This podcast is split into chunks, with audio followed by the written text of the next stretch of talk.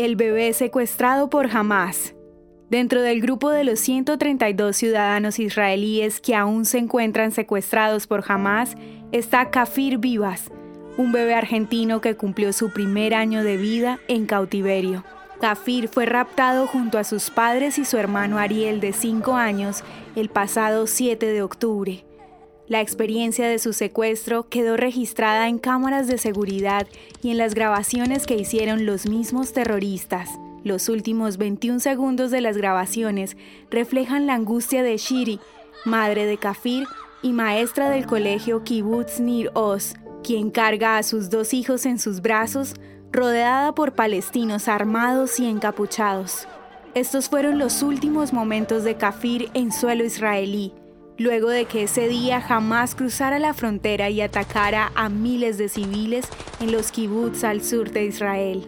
Tan solo en este lugar fueron asesinadas 400 personas, entre ellas el argentino José Luis Silverman y la peruana Margit Schneider, abuelos de Kafir.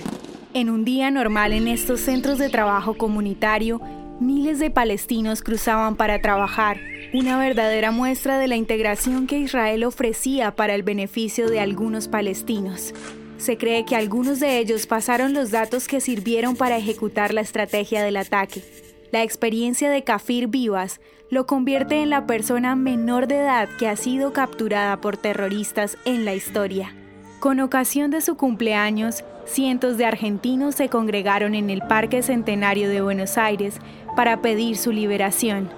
No hay festejo sin el cumpleañero, fue el mensaje en un gran pastel simbólico que llevaba su primera velita de cumpleaños.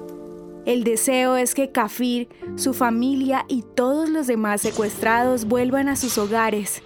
El último avance diplomático que se conoce refiere que gracias a la intermediación de Qatar se logró un acuerdo entre interlocutores de Hamas e Israel para que ingrese medicina a centros médicos de Gaza que permita conservar la salud de algunos de los secuestrados que se encuentran enfermos.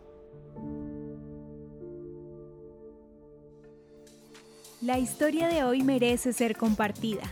Piensa en un amigo y envíasela. Contamos contigo para que cada día esta comunidad crezca más. Gracias por hacer parte de Audio Historias de Israel. El contenido original de Audio Historias de Israel fue provisto y realizado por Philos Project.